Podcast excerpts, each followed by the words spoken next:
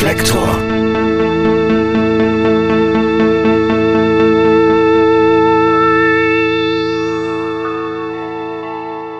Liebe Hörerinnen, liebe Hörer, herzlich willkommen bei Reflektor. Mit meinem heutigen Gast, Carsten Friedrichs, bin ich seit über 35 Jahren befreundet. Und fast ebenso lang macht er bereits Musik. Ich liebe seit jeher seine Songs und auch seine Texte. Viele von euch werden sich noch an seine Band Superpunk erinnern, die von 1996 bis 2012 existierte. Mit Superpunk setzte Carsten unvergessene Hits wie Neue Zähne für meinen Bruder und mich, Ja, ich bereue alles oder Das Feuerwerk ist vorbei um. Carstens nun auch bereits seit acht Jahren existierende aktuelle Band trägt den griffigen Namen Die Liga der gewöhnlichen Gentlemen. Mit ihr schloss er dort an, wo er mit Superpunk aufhörte. Carsten kreiert in seinen Texten einen sehr eigenständigen, humorvollen Kosmos mit einer tragischen Note. Diese wird geschickt in einer kraftvollen, scheinbar fröhlichen Musik versteckt. Diesen Kosmos verfeinerte er über all die Jahre immer weiter. Jetzt im Gespräch fiel mir wieder Carstens Bescheidenheit und sein Hang zum Understatement auf. Diese edle Eigenschaft sollte uns aber nicht auf den falschen Pfad führen. Er ist einer der großen Songwriter unserer Zeit, auch oder gerade weil in seinen Texten eher gescheiterte Menschen in Eckkneipen oder auf Trabrennbahnen und kleine Geschichten eine Rolle spielen. Jetzt wünsche ich euch viel Spaß beim Gespräch. Lieber Carsten, herzlich willkommen bei Reflektor. Vielen Dank für die Einladung. Ja, sehr gerne. Ich glaube ja, wir kennen uns nun seit ähm, fast 35 Jahren. Wir sind beide Jahrgang 1971 und beide Hamburger. Und ähm, wir sollten den Hörern auch sagen und den Hörerinnen, wir sind befreundet und ich finde, das schadet ja nichts. Ich bin ja ohnehin sehr großer Freund deiner Musik seit langer Zeit und deiner Texte und ja, ich freue mich sehr, dass wir jetzt mal ausführlich darüber sprechen können. Ja, vielen Dank. Wir lernen uns ja gar nicht in musikalischen Zusammenhängen kennen, wenn ich mich recht entsinne, sondern auf einer Demo. Weißt du eigentlich noch genau, wo und wann das war? Hm, ich meine, das war 1986 und zwar muss das am Bahnhof Dammtor gewesen sein. Was jetzt äh, Thema dieser Demo war, kann ich dir auch nicht mehr genau sagen, weil ich war da immer aus sehr vielen Demos, wie man das so gemacht hat. ich weiß nicht mehr genau, worum es ging. Aber ich meine, das war 86 Bahnhof, äh, Barmbek war das, genau. Ah, Barmbek. Barmbek war, waren wir da, genau. Wir waren damals beide ja, ich weiß gar nicht, ob man das als politisch aktiv, ja, kann man schon als politisch aktiv bezeichnen. In, ich zumindest in so eher diffusen Anarcho-Zusammenhängen und ähm, und du fielst mir irgendwie auf, weil ähm, du vom, vom, vom Aussehen und so nicht diesen, diesen üblichen Müsli-Look hattest, wie so viele da, sondern schon so zu erkennen war. Ich konnte das damals nicht so recht zuordnen, aber du trugst äh, Desert Boots und eher so ein Britpop ähm, mäßiges Outfit. Hast du eigentlich damals auch schon Musik gemacht? Nee, damals habe ich noch keine Musik gemacht, aber ich hatte den festen Vorsatz, irgendwie irgendwann mal Musik zu machen. Das wollte ich auf jeden Fall. Das ging erst ein paar Jährchen später los. Also da waren wir ja 14 oder 15 oder was, ne? Und das ging dann so zwei, drei Jahre später los mit der Musik. Ja, und ja, politisch, weiß ich auch nicht, so ein bisschen aus politisch äh, engagiert und auch so ein bisschen erlebnisorientiert, war ich zumindest. Also ich fand das immer, war halt was los und war ein kostenloses Happening, so eine Demo, und deswegen bin ich da auch immer gerne hingegangen. Das ging mir tatsächlich genauso und ähm, ja, wir freundeten uns dann an, eher lose, muss ich sagen. Und dann habe ich ähm, zusammen mit Arne, den, unseren Schlagzeuger von Tokotronic, haben wir dann irgendwie mitbekommen, dass du eine Band gegründet hast. Die hießen damals ähm, die Jester Bells. Und ähm, ich glaube, ich fing in der Zeit auch so mit Arne ungefähr so an, Musik zu machen, aber wir haben eher so komischen Schüler-Deutsch-Punk gemacht. Und bei dir war das ja sehr äh, britisch orientiert. Was waren denn so damals deine Inspirationen zum Musikmachen? Also das, die Band habe ich, ähm, haben wir gegründet, das war ein Schulfreund von mir, eine Freundin von ihm und äh, unser Gitarrist, den habe ich kennengelernt äh, im Schallplattenladen Zaros, beziehungsweise ähm, danach auf dem Bahnsteig, äh, Bahnhof Altona, das war Gerrit, der hatte so eine, ich hatte eine Digisattenplatte gekauft. Ah. Und da hatte er mich angesprochen, ähm, ob ich ihm die mal aufnehmen könnte.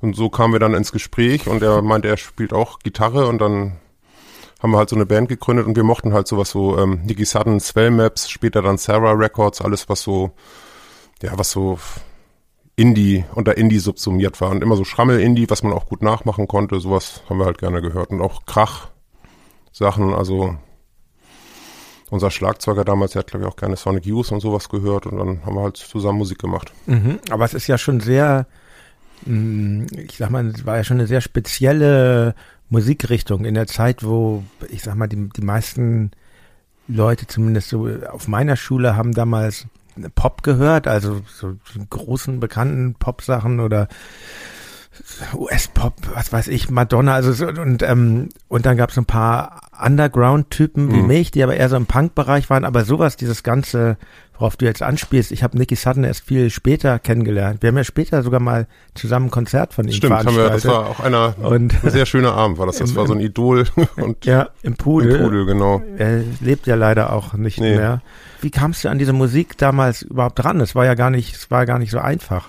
Ja, ich habe sehr gerne Radio gehört. Ich habe auch gerne tatsächlich Chartsmusik gehört, äh, was da Madonna und so ein Kram Barry gibt, Juliet und so ein Kram fand ich auch irgendwie gut, aber dann habe ich äh, auch Musik von Leute gehört. Das war beim NDR so eine ganz tolle Sendung und die hat meinen Musikgeschmack damals sehr geprägt. Und da war halt mal Nicky Sutton zu Gast mit seiner mhm. Gitarre und hat ein Stück vorgespielt.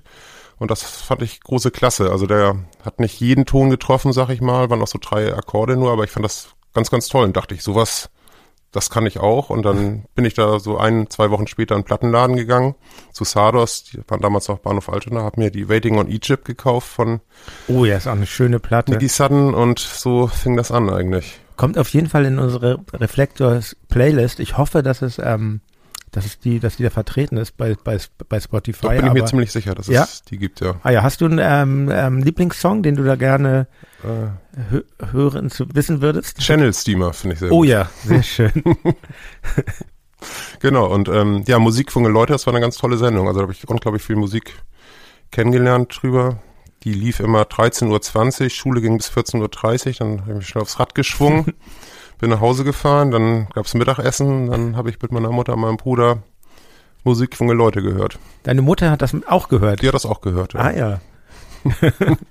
ja, die Sendung, ich kann mich auch noch erinnern. Ich habe das nicht regelmäßig gehört und irgendwie, ich weiß auch nicht, war mein Zugang zur Musik da. Ich kam irgendwie nicht auf, auf dies, dies britische Ding. Das habe ich nicht so damals als, als junger Teenager, sage ich mal. Das kam bei mir erst später und mir kam irgendwie auch dieser Punk dann dazwischen ist ja auch, auch ein Einfluss für dich, denke ich mal, vor allem britische ja, ja.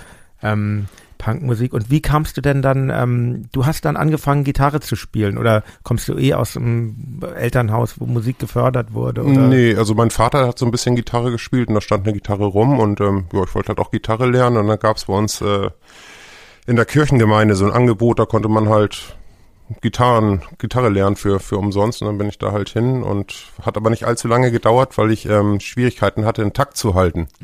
Das habe ich ewig viel gebraucht, auch so den einfachsten Rhythmus zu halten und dann wurde mir nahegelegt nach so ein paar Wochen, dass ich das äh, dass ich lieber nicht wiederkommen soll, weil, weil hoffnungslos, ja. Und dann, ähm, aber da hatte ich schon so drei Akkorde und dachte ich, Mensch, das reicht ja, da kann man ja einiges mitmachen. Und so fing ich an mit der Gitarre. Hat sich jetzt nicht äh, unglaublich viel geändert bei mir. Also irgendwann kam vierter Akkord dazu, aber es langt. Das steht ja so schön auf dem einen Album, ich glaube, es ist von deiner Band äh, Die Fünf Freunde. Da bist du dann verzeichnet als Schlaggitarrist. Das fand ich schon, ja, ja, genau. schon sehr schön.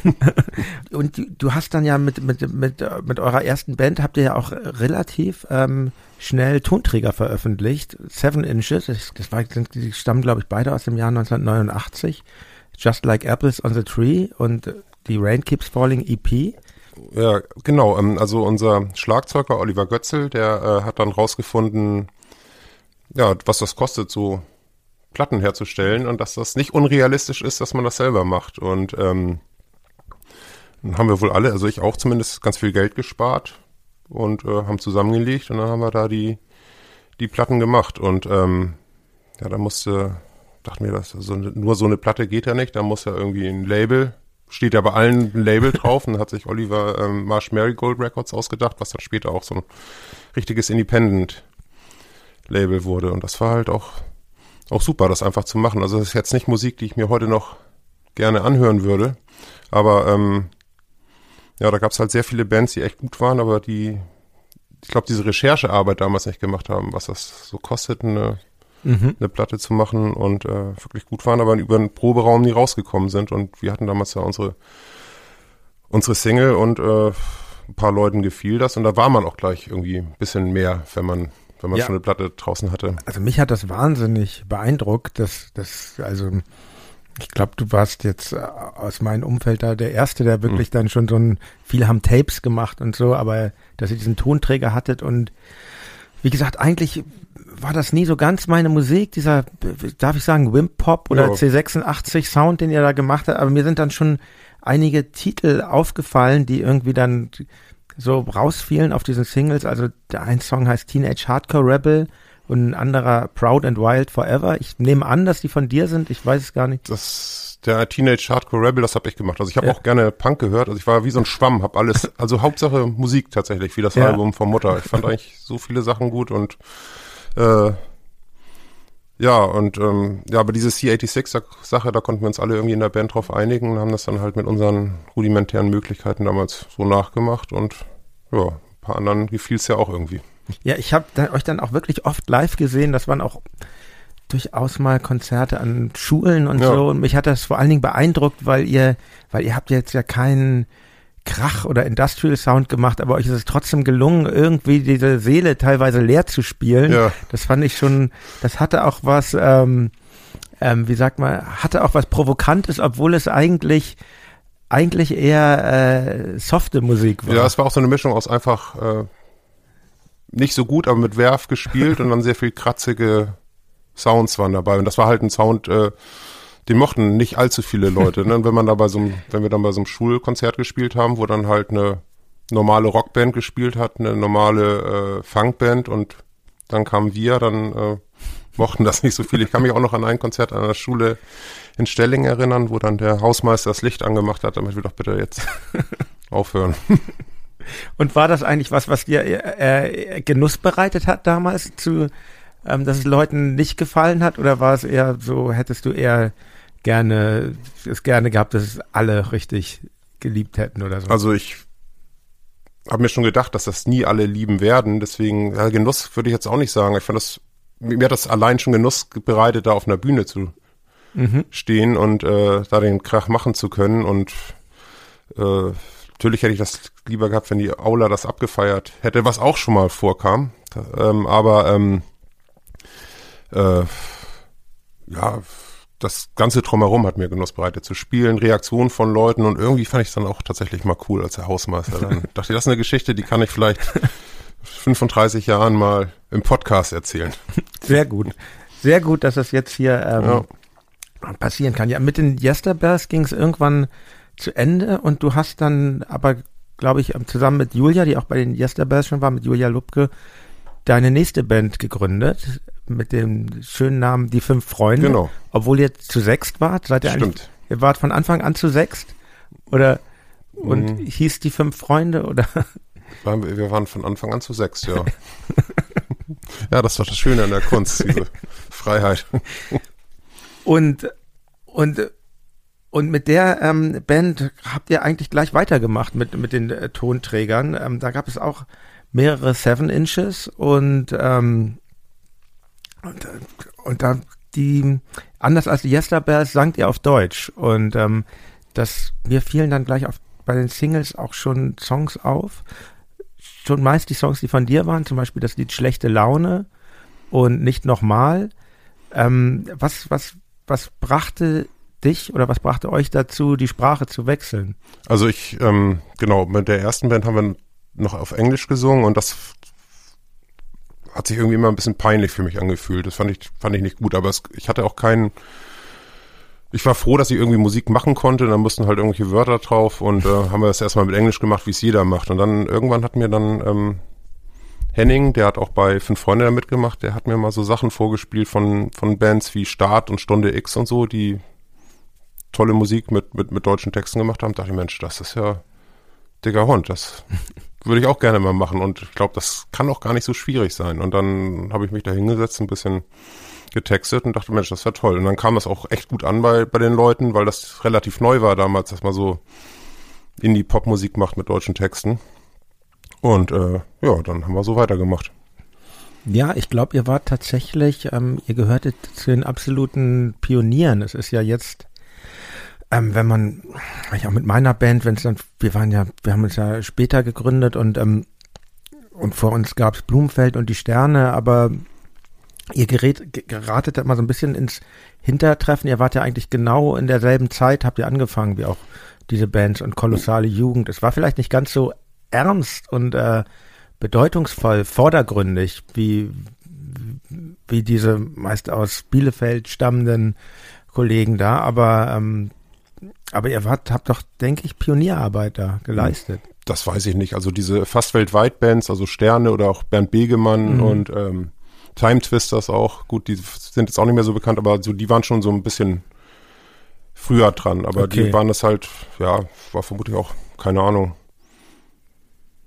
wir waren da irgendwie eine andere Szene, wir standen da alleine, haben das dann später, haben wir die ja auch alle erst kennengelernt so und vermutlich war das deswegen nicht so. Und war auch, war auch wirklich äh, musikalisch vielleicht so ein bisschen zu DIY-mäßig, als dass das da die große Masse hätte interessieren können.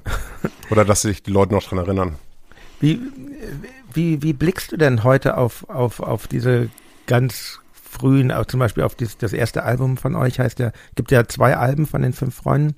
Das erste trägt ja einen schönen Titel Inspector, Inspector und da sind schon ähm, Stücke aus deiner Feder, wie Sie ging in den Untergrund oder Nordsee 1979, in denen schon viel angelegt ist, meiner Meinung nach, was du später mit, mit Superpunk fortgeführt hast. Wie hast du das, hast du da noch einen Bezug zu, zu diesen frühen Songs der fünf Freunde?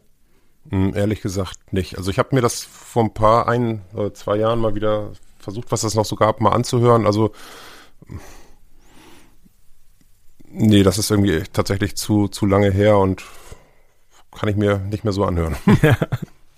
Und äh, was ich auch noch interessant finde, ist dieses Album, das ich eben ansprach, äh, das erste von deiner Band Die Fünf Freunde, das wurde ja auch bereits produziert von Karol von Rautenkranz, den, den späteren Chef des Labels La Stor, wo wir mit Tokotronic später unter Vertrag waren und wo ihr mit Superpunk auch lange mhm. äh, unter Vertrag war. Wie, wie kam denn seinerzeit diese Verbindung zustande? Das weiß ich gar nicht mehr. Also irgendein Bandmitglied äh, kannte Carol oder hat rausgefunden, dass der hatte früher ein Studio in Pinneberg, das hieß Dissenter Studio so einem Bauernhof. Ja. Und da haben wir unsere ersten Singles aufgenommen. Das war dann finanzierbar anscheinend und hat Carol toll gemacht, haben uns gut verstanden und da haben wir dann sind wir immer zu ihm gegangen, haben unsere Musik aufgenommen. Dann später war das Studio da, war das in der Innenstadt, aber angefangen. Ja, ähm, anfangs, genau, in der Altstadt. Genau, in der Altstadt mhm. und anfangs war das halt in Pinneberg, da an diesem Bauernhof. Was ja auch noch sind wir mal hingefahren zum Aufnehmen, da hatten wir dann, weil wir nur ein Auto hatten oder gar kein Auto, dann hatten wir dann die, sind wir da durch Schienefeld, durch die Dorfmark gefahren, hatten die Verstärker auf dem Gepäckträger. Ging auch. Es waren also vermutlich keine Marshall. -Türme. Nee, waren so kleine. Ist das eigentlich was, was, was du gerne machst, Studioarbeit, wenn du jetzt mal dich entscheiden müsstest zwischen Live oder Studio? Äh, wo würdest du dich da ansiedeln? Eher jemand, der gerne so im Studio rum arbeitet mhm. oder ist es die Bühne doch das wirkliche, was dir Genuss bereitet? Mhm. Nee, ich finde eigentlich beides gut. Also kann ich nicht sagen. Also es gibt ja auch Konzerte, wo man sich nicht so wohl fühlt, weil man einfach nicht so gut spielt. Dann gibt es wieder ganz tolle Konzerte und genauso ist das ja auch im Studio. Also es gibt dann äh, Tage oder Stunden, wo man, wo es einfach nicht läuft und das nervt und dann gibt es wieder Momente, wo echt, das Größte ist. Also mhm. kann ich, kann ich nicht so sagen, hat alles Vor- und Nachteile. Ja. Aber unterm Strich alles, alles geil. Ja.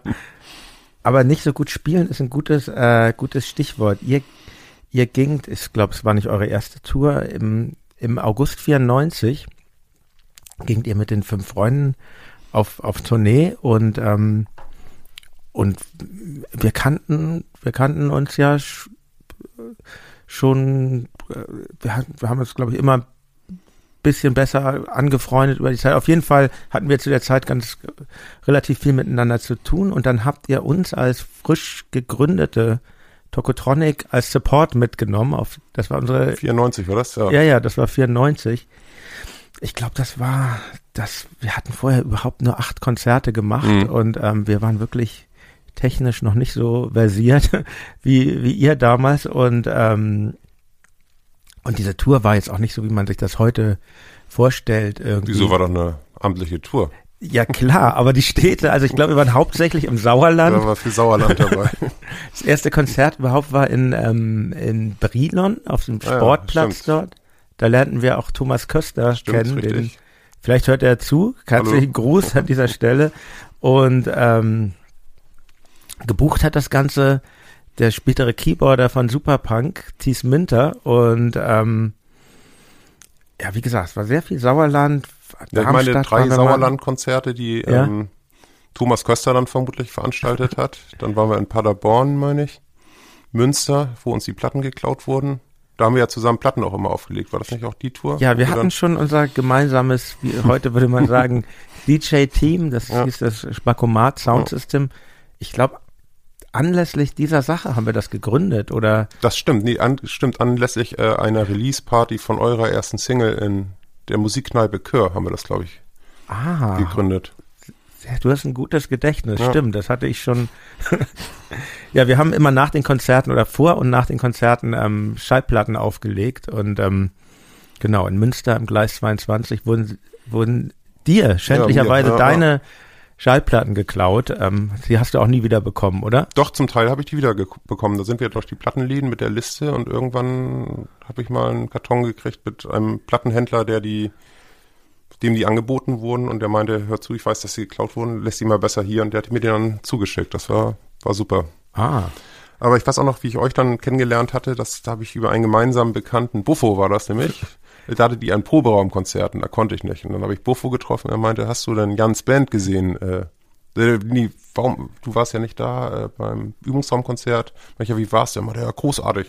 So eine Mischung aus Die Antwort und Dinosaur Junior. Und dann dachte ich, Mensch, das ist ja hochinteressant. Da gehst du beim nächsten Mal mal hin. Das war, glaube ich, dann im Flora-Keller und dann war es wie von Buffo beschrieben, fand ich. Also hat er noch ein bisschen Basscox und Husker Dü mit drin, fand ich große Klasse und dann hat dachte ich, Mensch, das wäre doch mal schön, eine gemeinsame Tour da zu machen. Und so sahen wir uns dann alle im Sauerland wieder. Ja, ich, ich, ich hatte mir das Tourleben ja vorher wirklich irgendwie anders und irgendwie glamouröser vorgestellt und nicht dann äh, das Catering in Brilon bestand, glaube ich, aus ähm, ungetoasteten Toastbrot und so einem billigen Gewürzketchup, aber das war natürlich trotzdem alles total toll und ich habe gleich, ich habe gleich gemerkt, dass mir dass mir dieses Tourleben, dass mir das wahnsinnigen Spaß mhm. macht. Nicht nur das Spielen, ich glaube so die ersten Jahre auch fast das Spielen am allerwenigsten, aber zusammen mit Freunden unterwegs zu sein, das ist schon, ja, ich empfinde da sehr große ja. Freude dran und du hast das ja, du hast das ja eben auch schon zum Ausdruck gebracht, dass es vielleicht auch so die Kombination ist, dass man irgendwie ein Album aufnimmt und das dann mhm. live vorstellt. Ihr habt dann ja auch mit den fünf Freunden, ich glaube, diese Tour war anlässlich einer EP, die ihr rausgebracht habt mhm. und dann erschien 94 ja euer zweites Album mit dem schönen Titel Agro. Mhm. Das hat dann sogar Thies äh, Münter produziert damals und also irgendwie kam er immer näher an, an dich ran und, hm. und an die Band und ähm, ich finde, auf diesem Album sind dann Stücke, die auch schon, also Stücke von dir, ihr hattet ja drei Songwriter mhm. in der Band, Julia, Henning und, und eben dich und mir persönlich waren die Stücke von dir immer am nächsten und ähm, das zum Beispiel ein Stück daraus finde ich immer noch, das hat so tolle Zeilen. Liebling, lass uns Waffen klauen, heißt das.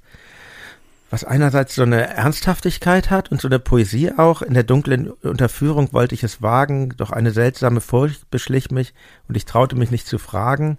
Und dann wird's aber auch so ganz eigen, finde ich. Und dann, dann, dann im Verlauf des Textes wird ähm, wird ein Auto des Vaters gestohlen und dann, dann ist die nächste, der nächste Vers, ich schau dir zu, wie du schaltest und lenkst, ich wüsste so gern, was du gerade denkst.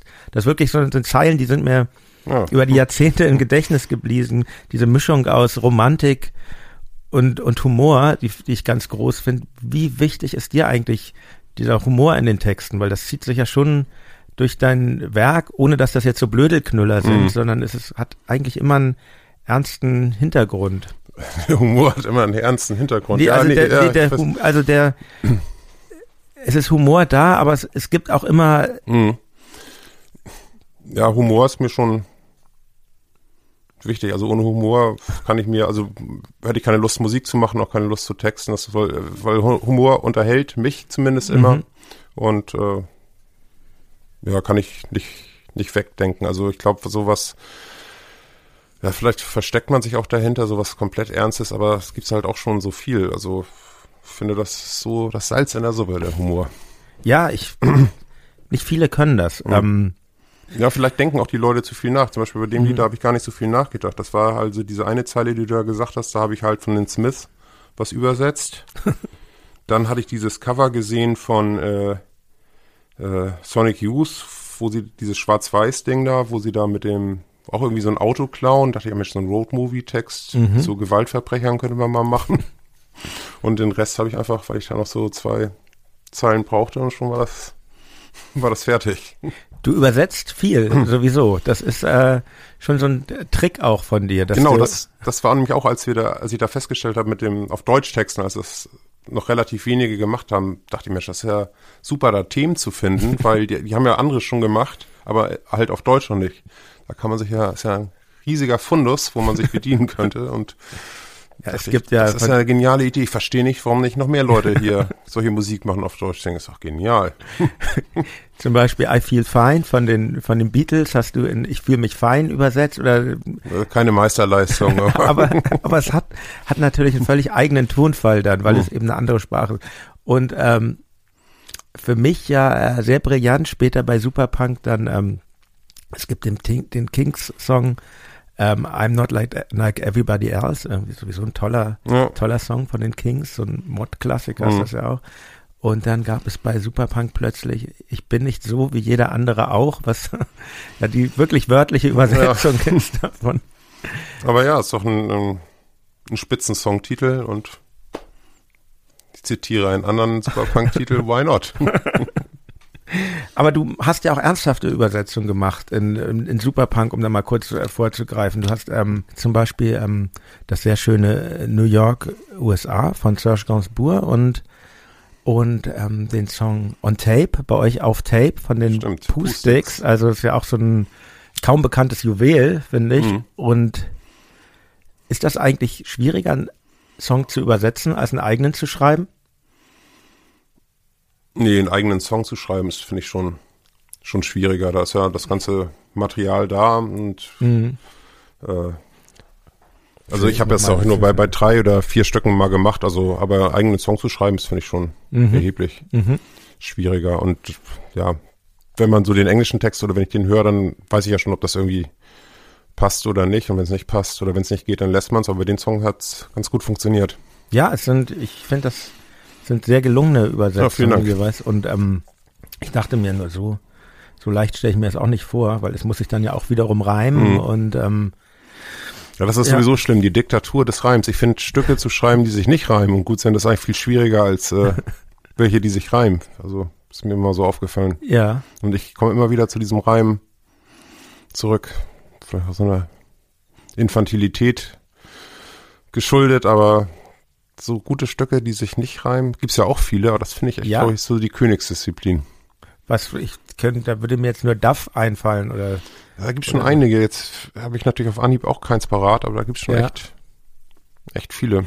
Und ähm, dieses Album, das zweite, die Fünf Freunde Album, von dem ich eben sprach, das erschien ja sogar auf einem Major Label auf ähm, bei East West, glaube ich. Und kurze Zeit danach lösten sich die fünf Freunde aber auf? Was, was war, was meinst du? Warum, warum ging die Band auseinander? Uch, das, also wir haben ja relativ vielen, relativ kurzer Zeit gemacht und ähm, was hatten wir denn? Wir hatten zwei oder drei Singles, EP, zwei LPs und ja, ich glaube, so Grundtendenz war jetzt langt's auch. Also, mhm. also gut, gab es wie bei jeder Band vermutlich so Reibereien, aber äh, dann hat der eine angefangen zu studieren, der andere das und dann fiel das irgendwie so auseinander und dann. Und ihr hattet drei Songwriter in der Band. Genau. Kann das auch ein, kann sowas eigentlich ein Problem sein oder? Ich fand das ja immer relativ ganz toll, dass dann immer so schnell, relativ schnell das, die, gut, wir haben ja nur zwei Alben gemacht, dass mhm. die dann fertig waren, aber da gab es vermutlich dann auch so Reibereien. Ich will lieber mein Stück auf der Platte oder, obwohl eigentlich sind wir gut miteinander ausgekommen. Also Mhm. Und ähm, Henning gründete die Band Camping, Julia Concord und du zunächst als Interimsprojekt das Bruno Ferrari Quartett und bald darauf aber äh, Superpunk, Mhm. die Band, die immerhin, ich glaube, 17 Jahre bestand Ja. dann. Und äh, witzigerweise war ich ja ganz zu Anfang auch mit dabei. Ja. Wir hatten ja, wir hatten ja mehrere Verbindungen. Wir hatten halt dieses, dieses Soundsystem, Mhm. Spagomat. Wir haben ja tatsächlich einmal die Woche, immer am Mittwoch, äh, im Pudel Platten aufgelegt. Völlig unbegreiflich, mit einem Plattenspieler Stimmt. wohlgemerkt. Und wir haben in Hamburg zusammen auch Jura studiert, Jura das haben wir auch 2. gemacht, ja, stimmt. Du hast das sogar zu Ende geführt, ich Genau. nicht. Ich kann mich noch an eine Hausarbeit erinnern, die wir zusammen geschrieben haben. Ich weiß gar nicht mehr, welcher Bereich das war. Das war, glaube ich, Zivilrecht, der, die kleine Hausarbeit. war das dieser Klostein-Fall oder war das was anderes? Irgendwas klingelt. Das kann sein, dass das der Klosteinfall war. Ich krieg's nicht mehr zusammen, aber Wochenlang saßen wir da dran. Ja. Mir erschien das sehr kompliziert. mir Ich auch. weiß auch noch, dass es am Bahnhof Dammtor diese Spielhalle, ja. ja, da gab's, da haben wir sehr viel äh, fünf Mark-Stücke versenkt als Ja. Übersprungshandlung. Da sind wir zu, zur Entspannung sind wir halt immer in die Daddelhalle gegangen. Das war völlig legitim damals jedenfalls. Und ähm, aber wir haben, wir haben den Schein, glaube ich, bekommen. ja, ich glaube, wir haben auch gar nicht so schlecht. Da haben wir so acht oder neun Punkte je für gekriegt. Durfte man eigentlich gar nicht zusammen machen, diese Hausarbeiten, ne? Nein, das war uns egal. Ach stimmt, man musste dann immer so, wenn einer was rausgefunden hat, ähm, wir saßen da in diesen Baracken, das Mhm. war ja damals, war die, damals war Hamburg sowieso noch viel ähm, Barackiger. barackiger. Jedenfalls neben dem Hauptgebäude waren diese komischen Asbestbauten Mhm. und da war eben unser Fachbereich untergebracht und und äh, da gab es einen schönen Aufenthaltsraum, bisschen wie so ein Jugendzentrum. Ja, stimmt, wie so ein Jugendzentrum. Da gab's dann auch so einen Schokoriegel-Automat. Und nebenan war die Bibliothek und dann hat man da immer drin gelesen in den Kommentaren. Ja. Und wenn einer was rausgefunden hat, musste das der andere dann auch immer so ein bisschen umformulieren, damit es nicht ja, auf jeden Fall. aus Ja, Guss aber ich, äh, das war schon ein spannender Fall, wenn ich mich recht entsinne. Ich weiß überhaupt nicht mehr, worum es ähm, ging, aber äh, genau, ich wollte ja eigentlich auf Superpunk so. hinaus, bin ein bisschen abgeschweift. Ich war ja nur in der allerersten Anfangszeit dabei. Ich habe dann erstmal hab, Ja, das war aber auch so zwei Jahre oder so. Das war gar nicht mal so wenig, dass wir da, ja, da haben wir uns auch, glaube ich, auch einmal in der Woche haben wir Platten aufgelegt, einmal in der Woche vielleicht sogar geprobt. Ja, genau, das ging, glaube ich, so zwei Jahre. Dann haben wir immer Mhm. noch die Konzerte da im, im Pudel ab und an gemacht. Niki Sutton, stimmt. Buttermaker. ja. Was, was gab's noch? So einiges, ne? Aber so, das waren schon die Highlights. Dave Cussworth hatten wir auch mit Jeff Dahl. Ach, tatsächlich, ja, ja, Also ich habe dann ja noch weitergemacht. Wir hatten etliche interessante ja. Abende. Das hat echt Spaß gemacht. Ja, bei mir, ich habe irgendwann gemerkt, ich, ich, wie gesagt, ich fand das ja richtig super, was du da an Songs geschrieben hast. Ich merkte aber, ich konnte denen aus verschiedenen Gründen nicht äh, gerecht werden. Einerseits war ich damals musikalisch noch sehr limitiert und ähm, und du hattest, glaube ich, schon so diese Idee des, des Soul-Einflusses auch in der Hm. Musik und und dann war es bei mir irgendwann auch so ein zeitliches Problem, Genau, du weil wir ja, sehr mit viel, Tokotronic hast du ja sehr viel gemacht. Und, ja, und das war dann einfach doof, wenn, ähm, wenn dann irgendwie das die Band Superpunk blockiert hatte Mhm. und irgendwann kam dann ja genau gab's ja es gab ja viele Besetzungswechsel in den Anfangstagen bei euch und aber Tim äh, Tim Jürgens ist dann ja de, der nächste Bassist gewesen Genau. mit dem arbeitest du ja auch heute noch zusammen bei der Liga der gewöhnlichen Gentlemen und er ja, ich glaube, er setzt das auch sehr gut um. ja, also eigentlich war ja eh, der, also meine Idee, oder also du warst ja auch praktisch Gründungsmitglied von Superpunk. Wir wollten ja auf Partys spielen. Wir wollten ja gar keine Platten machen. Also so habe ich das noch in Erinnerung. Stimmt. Ja. Und das Problem war nur, dass es keine Partys gab, auf denen wir spielen durften. Und dann ist mir auch mal eingefallen, dass man das ja eigentlich doof ist, weil man den ganzen Kram da hinschleppt und dann einfach nur für ein paar Getränke spielt. Und dann wollten wir auch Coverversionen spielen und die konnten wir auch nicht. Da haben wir zum Beispiel von den Kings I Need You probiert zu oh spielen. Gott, war das kompliziert. Und das haben wir leider nicht hingekriegt. Stimmt, I need you. Ja. Ja, ja, ja. Es nahm dann einen ganz anderen ähm, Weg mit Superpunk. Ich würde mal sagen, es war, es war ja auch so, so DJ-mäßig. Ich habe irgendwann gemerkt, mit dem Pudel war das gut für mich, solange es da diesen einen Plattenspieler Mhm. gab und man die Platten vorgespielt hat. Wir hatten ja, müsste man vielleicht den Hörerinnen und Hörern erklären, ein sehr eigenes ähm, Sounduniversum aus Mhm. Flohmarktplatten uns da zusammengestellt. Sehr viel Herb Alpert, ähm, bisschen Surf, die, die Ventures und, mhm. und das, was man heutzutage so als Easy Listening bezeichnen würde, viel so Moog Synthesizer Platten mhm. und aber ich glaube, du tauchtest dann mit mit äh, immer tiefer so in diese Northern Soul mhm. Welt ab, was was dich immer schon interessiert hat. Für mich war das damals ein Buch mit sieben Siegeln mhm. und ich habe irgendwie gemerkt, ich kann das gar nicht ähm, Leuten so Platten auflegen, dass Leute dazu tanzen, weil das das äh, gelang mir nicht und du hast da aber eben weitergemacht und auch bei auch bei Superpunk, das wurde auch äh, war auch immer würde ich schon sagen sehr stark dem der Tradition des Northern Soul ähm, verhaftet, aber eben nicht so wie das viele von diesen alten Mods machen, so total retromäßig, sondern immer im Bezug zur Jetztzeit und ähm, was ist denn das eigentlich Kannst du das irgendwie erklären, was diese, diese Welt des Northern Soul und der Mod-Kultur, was dich daran ähm, interessiert? Das ist schwer in so paar Worte zu, zu packen. Das war, glaube ich, auch Henning von den fünf Freunden, der hatte mir mal so ein Tape gegeben mit so Northern Soul Sachen und dann hat es mich einfach gepackt. Dann wollte ich da immer mehr hören und äh, bin da immer tiefer rein und äh, kann ich nicht, nicht erklären, was die Stimmen, die Sounds, auch die Texte. Es geht ja Die Rhythmen, mhm. dass man, also die Melodien, dass man dazu tanzen kann. Ja, das war so eine vollkommen neue, tolle Welt, die sich da, da aufgetan hat. Und ähm, gab es relativ wenig Soul-Veranstaltungen in Hamburg, also zwei im Chör jeweils, Ostern und Weihnachten und das waren echt mal dann so die Highlights. Die also sogenannten Soul All Night. Genau, ja. Das, ja. das fand ich echt das, das Allergrößte. Also und dann, genau, und dann habe ich mich da immer mehr mit beschäftigt und je mehr ich mich damit beschäftigt habe, je besser fand ich das. Und dann hat mich das so jahrelang äh, fast ausschließlich dann Northern Soul gehört. Und es geht ja auch viel ums, ums Entdecken und Plattensammeln, so richtig, wenn ich das richtig sehe. Es geht, ähm, euer Schlagzeuger von Superpunk, Thorsten, der hat das ja sogar beruflich gemacht, genau. immer nach Amerika zu fahren und ja, auch Lars, der ähm, Gitarrist von Superpunk, auch, auch genau. so ein sehr mhm. bekannter DJ jetzt in Europa oder was ich aber sogar in den USA, obwohl da gibt's nicht so eine Szene. Ja, genau, das geht dann, das war mir dann aber auch zu, das war nicht, ich bin da auch mehr so Konsument gewesen. Ich habe gerne mal so in Kneipen aufgelegt und aber dann ging's halt wirklich um ähm, sehr seltene und sehr teure Platten. Und wenn einer jetzt die Platte X hat, äh, im Original, dann war der halt der größte. Ja, und das war mir dann auch mal ein bisschen zu anstrengend. Ja. Alles. Also auch so echt richtiger Mod zu sein und so, das wäre mir auch alles immer zu anstrengend du hast gewesen. Ja, das soll ja auch Freude machen.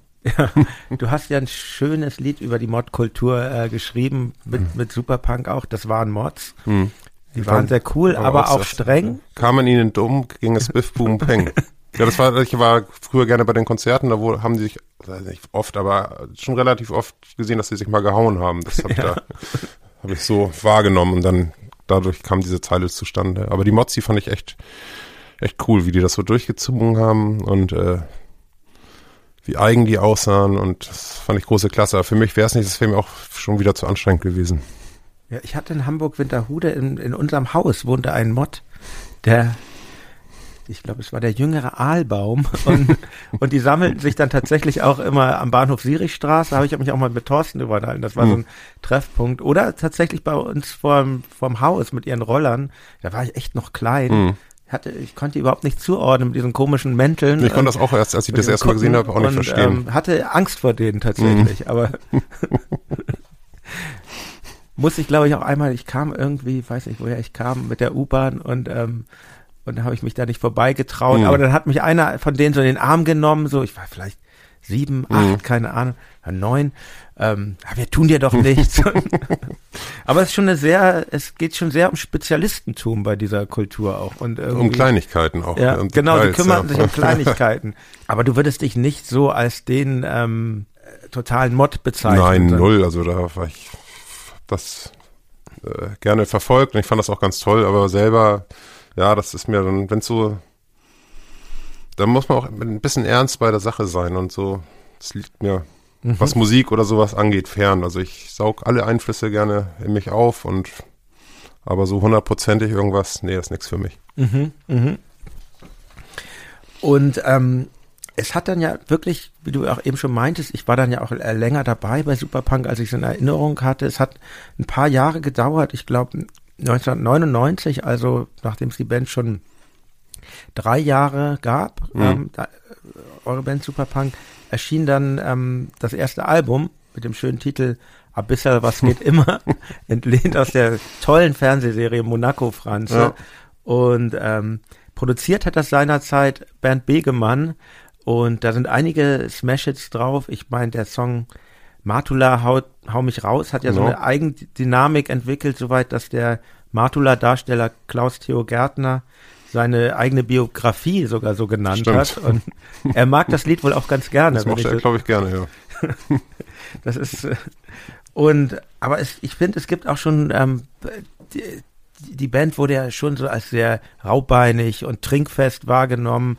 Und was ich so ein bisschen schade finde, dass die Poesie, die auch immer in deinen Texten war, so ein bisschen unterging. Also ich habe mir das Album ja jetzt nochmal angehört ähm, zur Vorbereitung und so ein Song wie Eine Autobahn im Regen, wo du dann singst, eine Autobahn im Regen, ein Koffer voll mit Geld, ein Kakao um 17 Uhr, ein Lächeln und ein blauer Flur mehr brauche ich nicht und dann verlieb ich mich. Also es ist, hm. es hat auch schon eine sehr poetische Seite immer gehabt oder zum Teil ähm, super Punk und ich finde, oder ich habe immer beobachtet, auch wenn ich Interviews gelesen habe, dass du das eigentlich immer,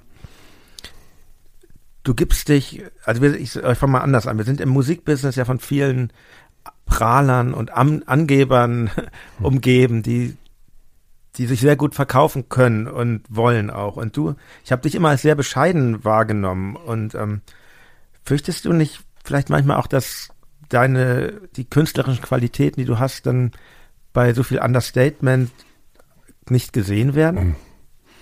Nee, ehrlich gesagt nicht. Also ich, ich weiß nicht, ob das Understatement ist. Ich habe mich einfach immer gefreut, Musik machen zu können. Wie gesagt, also meine erste musikalische Erfahrung war vermutlich, dass ich da wegen äh, totaler Unrhythmik aus der Gitarrenkurve rausgeflogen bin. Und ich freue mich einfach, dass ich da äh, äh, ähm, ja, Leute gefunden habe, die mit mir Musik machen, dass ich auftreten kann, dass ich Platten machen kann, dass es Labels gibt, die das rausbringen. Und ähm, was ich tatsächlich äh, sagen kann, ist, dass ich künstlerisch eigentlich nie Kompromisse eingegangen bin und mein zum Glück immer Leute hatte, die das ähnlich gesehen haben, dass wir da mhm. unseren Stiefel da so durchziehen, so ganz stumpf wie aus der Zeit gefallen das auch sein mag. Und ähm, dann ist das halt so. Also ich finde, äh, ist ja jetzt nicht so, dass nur acht Leute die, die Platte kaufen, sondern ein paar mehr. Und da bin ich vollkommen zufrieden. Und wenn ich, ich, ich meine, wir sitzen hier, ich werde von dir interviewt für, für den tollen Podcast.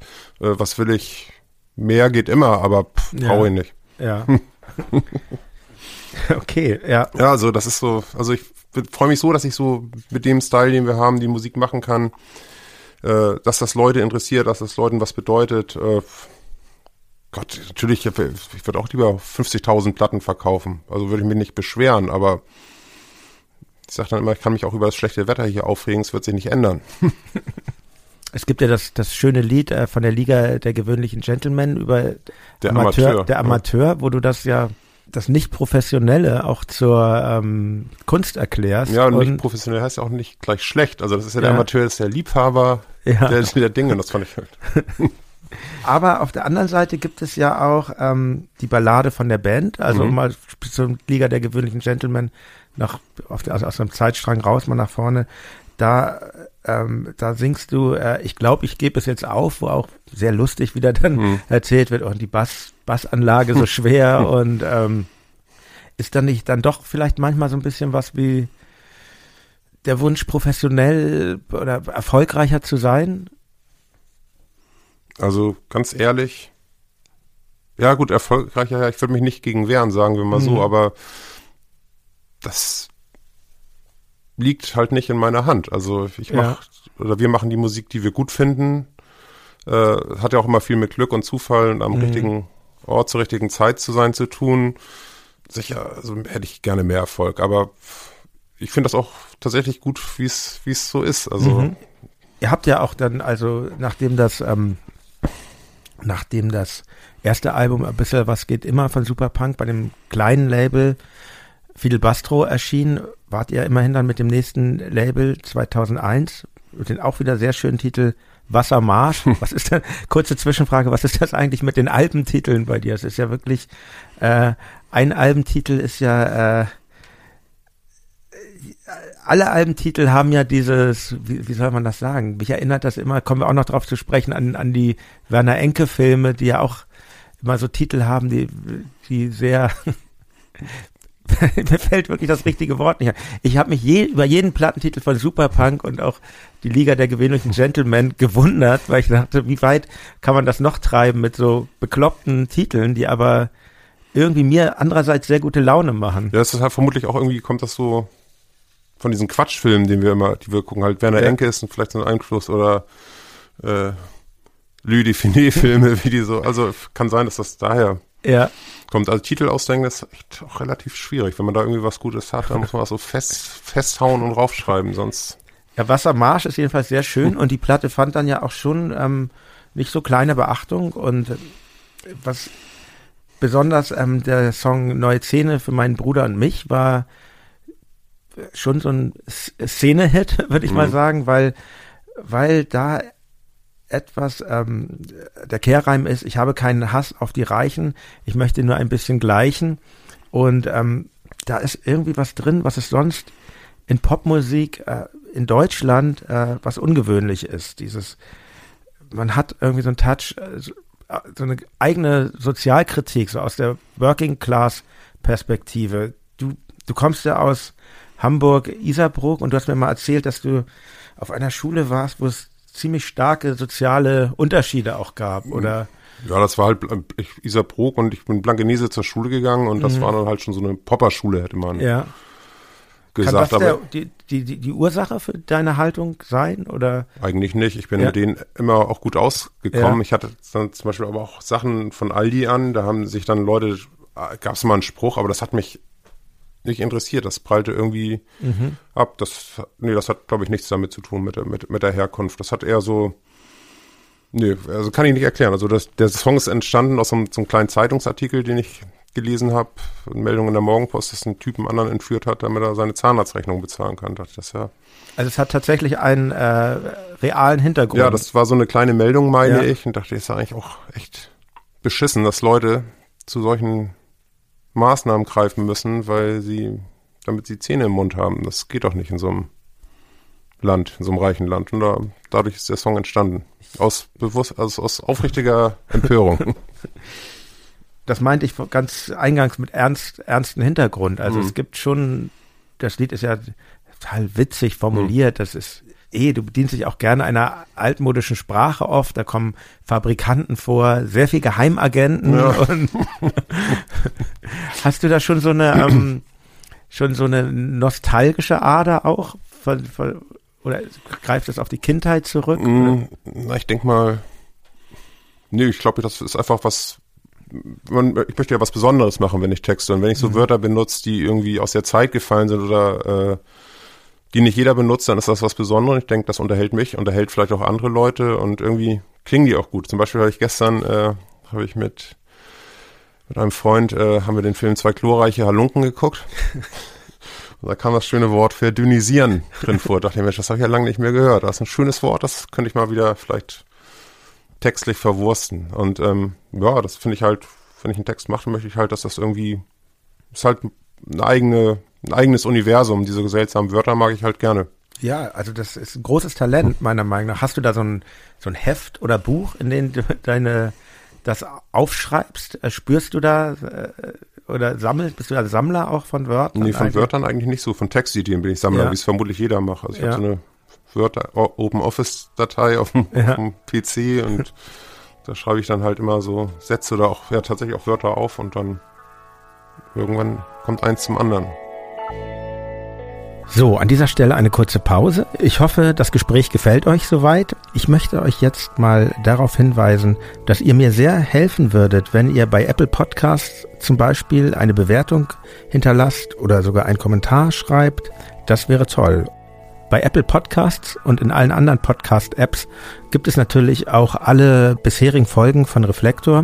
Hört doch da mal rein. Ich sprach ja bereits mit ganz unterschiedlichen Musikerinnen und Musikern Zum Beispiel mit der Antilopengang oder mit Reinhard May, mit Sebastian Krumbiegel oder Bill Kaulitz von Tokyo Hotel. Ja, hört mal rein, würde mich sehr freuen. Außerdem möchte ich euch auf den Mitgliederbereich von 4000 Hertz hinweisen, den Club 4000 Hertz, Club mit K. Dort könnt ihr alle Podcasts, die bei 4000 Hertz erscheinen, früher und werbefrei hören, wenn ihr dafür einen auch nur geringen Betrag investiert. Schaut da mal rein. club.4000herz.de So, und jetzt geht's auch weiter mit meinem Gespräch mit Carsten Friedrichs. Es gibt auch in Superpunk, ich finde, das ist durch diese kraftvolle, durlastige Musik, die ihr gemacht habt und jetzt bei der Liga auch ganz ähnlich, ist das sehr verdeckt, aber es ist ähm, mir zum Beispiel aufgefallen auf dem nächsten Album dann von Superpunk von 2004, was auch wieder einen sehr schönen Titel hat, einmal Superpunk bitte. und äh, es gibt eigentlich auch ganz schön viel, ähm, zu, zu, dieser Zeit zumindest, ganz schön viel Verzweiflung in, in den Songs. Da ist ein Song drauf mit dem Titel Allein in eisigen Tiefen oder, oder auch ähm, der Song Ich mag den Mann nicht, der ich mhm. bin wo du singst, jeden Tag muss ich mich schämen und jeder kann meinen Platz einnehmen. Ich lasse keinen Eindruck auf irgendwen und tausend Ängste, die mich quälen und ich mache nicht mehr viel her und ich trinke alles leer. Was, warst du in dieser Zeit ein verzweifelter Mensch eigentlich? Oh, das war wirklich sehr düster, wenn man das so liest. Aber dann mit der Dur, das ist also mehrere Sachen. Also das ist natürlich so die traurige Erkenntnis, dass wirklich jeder ersetzbar ist und äh, hat vielleicht sogar da, da der Song mal so was eine politische Ebene, dann aber auch ähm, so Soul-Musik, da sind ja auch oft sehr düstere mhm. Texte zu so Uplifting-Musik mhm. und ähm, ja, das ist vermutlich so, so ein Amalgam ja. von allem. Also, dass ich da jetzt besonders verzweifelter war als, als andere Leute, glaube ich nicht, aber so richtig ja. Zuckerschlecken ist das ja auch nicht alles. ja. ja, ja. Und ja, wie du schon eben ansprichst, politisch, ähm, politisch äh, wurde es auch, ähm, oder war es wahrscheinlich immer auch bei Superpunk, aber bei, bei diesem Album ist es mir besonders aufgefallen mit Titeln wie Ich versenk die Bismarck oder Zeit der eisernen Hand. Sollte Popmusik politisch sein? Nee, eigentlich nicht. Also nicht, also nicht, nicht hauptsächlich. Ich denke, äh, ja, Politik spielt halt beeinflusst das Leben halt genauso wie, sagen wir mal, Essen oder mhm. Trinken. Mhm. Und ähm, insofern, also finde ich, wenn man Texte, Texte macht, kann das eine Rolle spielen, aber jetzt nur, das weiß ich nicht, man macht ja auch nicht nur Stücke übers Essen. auch wäre ein guter Ansatz, aber. Ja, stimmt. Aber jetzt fällt mir auch gerade ein, indem ich das gesagt habe. Hm, dieses Album. Nein, aber ich finde, ich finde, es gibt so gerade in den letzten Jahren gibt es so ein vor allen Dingen so von der Presse so einen starken ähm, Hang, Sachen nur für qualitativ wertvoll zu halten, wenn sie äh, politisch sind. Und die, die, die, Qualität dieses politischen Statements spielt dann selten eine mhm. Rolle. Es gibt ja, finde ich, in den letzten Jahren in der Popmusik auch sehr viel, ich würde das mal nennen, so verkürzte Kapitalismuskritik mhm. und ähm, und ja, bei deiner Musik habe ich immer beides gesehen. Da, es gibt auch mal ein Lied einfach über eine, über eine Jeans und hm. das ist dann aber auch mehr als nur das Lied über die Jeans. Da steckt dann vielleicht auch. Ähm, ich glaube, das ist tatsächlich nur ein Lied über eine Jeans. vielleicht auch, ja. Wundervolles Rock'n'Roll-Lied und da denke ich natürlich viel. Äh, das erinnert mich sehr an Jonathan Richman und, und eindeutig und diese, großer Einfluss, ja. Ist, ist auch ein großer Einfluss für dich? Ja, das ist so mein, wie sagt man, Hausgott. Also das finde ich, find ja. ich Riesenfan. Habe ich auch damals gehört bei Musik für junge Leute. Und äh, da hat's mich gekriegt. Also wir waren ja auch zusammen, glaube ich, mal auf einem Konzert von ihnen im, im Logo. Das fand ich sehr, sehr spezieller Typ auch. Ja. Er war ja damals, da war es ja noch völlig äh, Usus äh, zu rauchen in, in Clubs mhm. und du hast, du, wir haben beide damals gequarzt wie die mhm. Bekloppten mhm. und das wurde sehr wenig toleriert von ihm. Das haben wir einen Anpfiff gekriegt? Nee, wir nicht persönlich. Ich glaube, das war schon klar, aber ja. irgendjemand hat geraucht und dann hat er aufgehört. Aber nochmal, um auf unsere Reflektor-Playlist ja. nochmal zu kommen, was ich natürlich gerne Ähm, hätte, was, hat, hast du einen Lieblingssong, den du anspielen könntest von Jonathan Richmond? Gott, äh, der hat so viele gute. Also mein absolutes Lieblingsalbum aller Zeiten, das ist ähm, Rocking and Romance with Jonathan Richmond and the Modern Lovers und ähm, da könnten wir den Song hören. Ich weiß nicht, ist sie jetzt Abtempo oder ist vermutlich sehr Abtempo die Nummer? Können wir mal was Ruhiges machen? Ähm, ähm, den Song ähm, The Fenway über das Stadion der ähm, Boston Red Sox. okay, sehr schön. Wenn es das da gibt. Ja, es ging ja dann eigentlich sehr beständig weiter mit Superpunk. Ihr wart viel live unterwegs und ihr habt sehr regelmäßig Alben gemacht. 2008 erschien wieder der tolle Titel, erschien Why Not? Eins eurer schönsten Alben mit wirklich tollen Liedern wie Ja, ich bereue alles. Ähm, was mich wirklich beeindruckt hat, weil es auch sehr offen ist. Also natürlich auch wieder humorvoll verpackt, aber man weiß nicht so genau. Wenn ich, ich zitiere mal, Oh, meine leeren Taschen, die tristen Maschen, die ganzen Getränke und die morschen Gelenke, die gebrabbelten Wörter, der gedunsene Körper, meine Ansichten und die Lügengeschichten. Und das ist, das ist ja schon fast eine Selbstbezichtigung eigentlich. Ist das für dich eigentlich auch eine Art von Befreiung, solche Texte in die Öffentlichkeit zu bringen? Nö, eigentlich nicht. Also ja, in bestimmten Maße ja, aber eigentlich möchte ich gerne unterhalten und jeder kennt ja so ein Gefühl, ich auch, und da haben wir halt einen Song drüber gemacht und das wird dann wieder konterkariert mit den schönen äh, Dur-Harmonien und so. Ja, doch, also natürlich befreit mich Musik machen mhm. oder Musik hören, mich mit Musik beschäftigen, das lässt einen ja so aus dem tristen Alltag ja, ich meine, ausbrechen und das ist ja schon klar, bestimmt kennt das jeder, aber aber niemand, der keine Musik macht, erzählt, ähm, oder diese Momente des Zweifels formuliert die so in der mhm. Öffentlichkeit. Das ist schon, finde ich, hat auch was Intimes. Ja, das stimmt. Art. Ja, aber es gibt ja, also ich, zum Beispiel höre ich gerne Smith, mhm. Morrissey, einer meiner Lieblingstexter und der macht ja auch so einen Kram und habe mir vermutlich auch von dem so ein bisschen abgeguckt. Und auf dem Song ist auch ein äh, Bekenntnis zum Alkohol. Der Song Ich trinke. Du hast ja Jahre gar keinen Alkohol mhm. getrunken mhm. und mich hat dieses scheinbare Loblied, wo es ja heißt, die Umgebung kommt mir vor wie ein Technicolor, wenn ich trinke. Glaub mir, hier ist Las Vegas für mich, wenn ich trinke. Veracht mich, aber glaub mir, ich liebe das Leben, das ich führe, wenn ich trinke. Ist das eigentlich ein Loblied auf den Alkohol oder? Hm. Naja, schwierig. Ja, beschreibt halt einfach nur die Wirkung. Mhm des Alkohols, dass es da auch die Rolltreppe abwärts gehen kann, wissen wir alle, aber es hat halt alles auch mehrere Seiten und äh, ich finde so dieses Bild mit diesem Technicolor, das war halt der Einstieg ja. in den Song, den fand ich irgendwie trifft das so, die erste Flasche Bier und dann zack und ähm, das ist eine Beschreibung, es ist vermutlich dann leider auch so ein bisschen Loblied, ja. Ja, ich finde es ich find's ganz groß, weil ich finde, das hat auch diese, hat diese Ambivalenzen mhm. schon, weil, wie du sagst, die Rolltreppe abwärts, man kennt die, aber das ist halt das Gegenteil von einem erhobenen Zeigefinger und das, ähm, ja. Das ist halt auch immer, ja,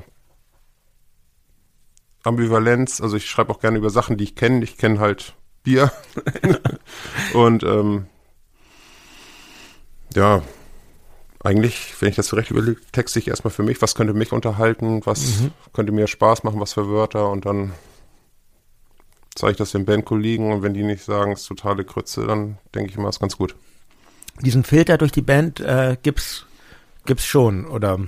Ja, ist aber jetzt lange nicht mehr vorgekommen, dass da irgendwas.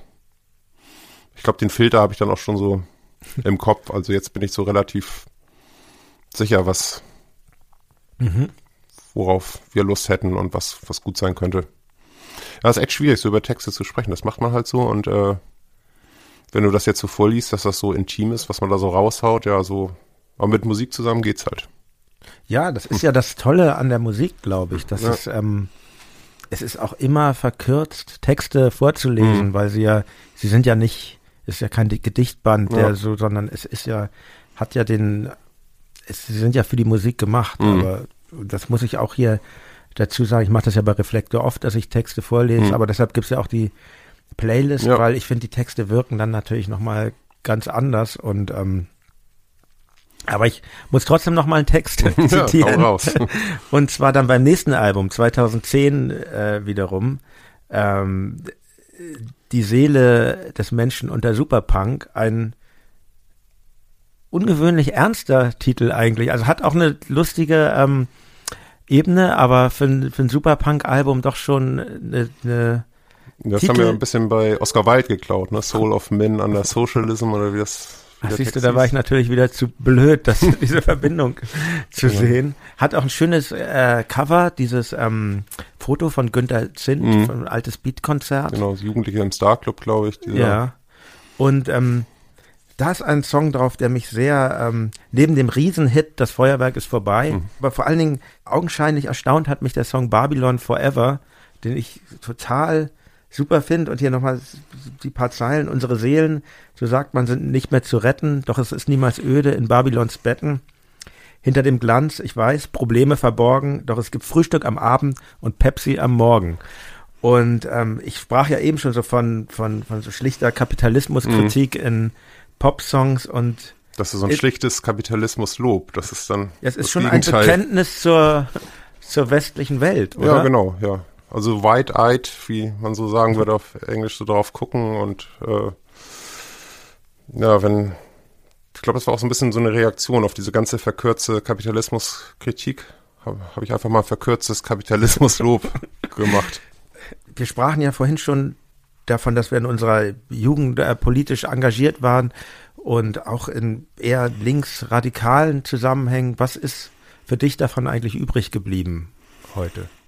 Ja, immer noch das Interesse an Politik und äh, das Lernen von Kritik und auch äh, ja, eine kritische Haltung auch gerade gegenüber der Linken, das ist hängen geblieben. Gesellschaftliche Verhältnisse kritisch zu betrachten und ja, schwierig. Was ist hängen geblieben? Ja, das Interesse. Ich lese immer noch sehr viel und auch auf dem Album ist, äh, wie ich eben schon ansprach, meiner Meinung nach einer der größten Hits aus deiner Feder. Ähm, und zwar der Song Das Feuerwerk ist vorbei. Es gibt, das muss ich auch mal erwähnen, es gibt ein super Video dazu mit, ähm, mit eurem Bassisten Tim Jürgens als Polizisten, euren Schlagzeuger als Psychiater, Psych daddelndem Psychoanalytiker und ähm, ich glaube Lars Buhlenheim ist äh, Polizist, nee, der äh, ist Bauarbeiter. Bauarbeiter ja. ja, genau. Ähm, ja, genau, Tim Jürgens ist der Polizist und, und Thies Münter äh, Klofrau, oder? Stimmt, und Cellistin. Cellistin, ja. Und ähm, es ist ein toller Disco-Song, ähm, find, aber er handelt auch ähm, vom Abstieg, vom Verfall. Hast du Angst davor? Ich glaube, hat jeder Mensch. Mhm. Also, also wer keine Angst hat vom Abstieg oder Verfall oder Alter, der ist entweder Truff oder ein Lügner.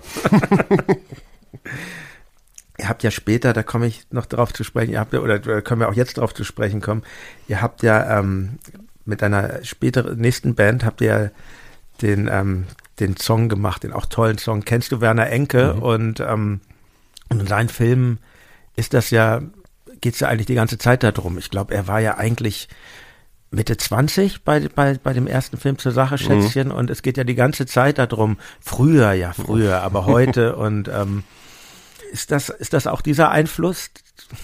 Der Enke?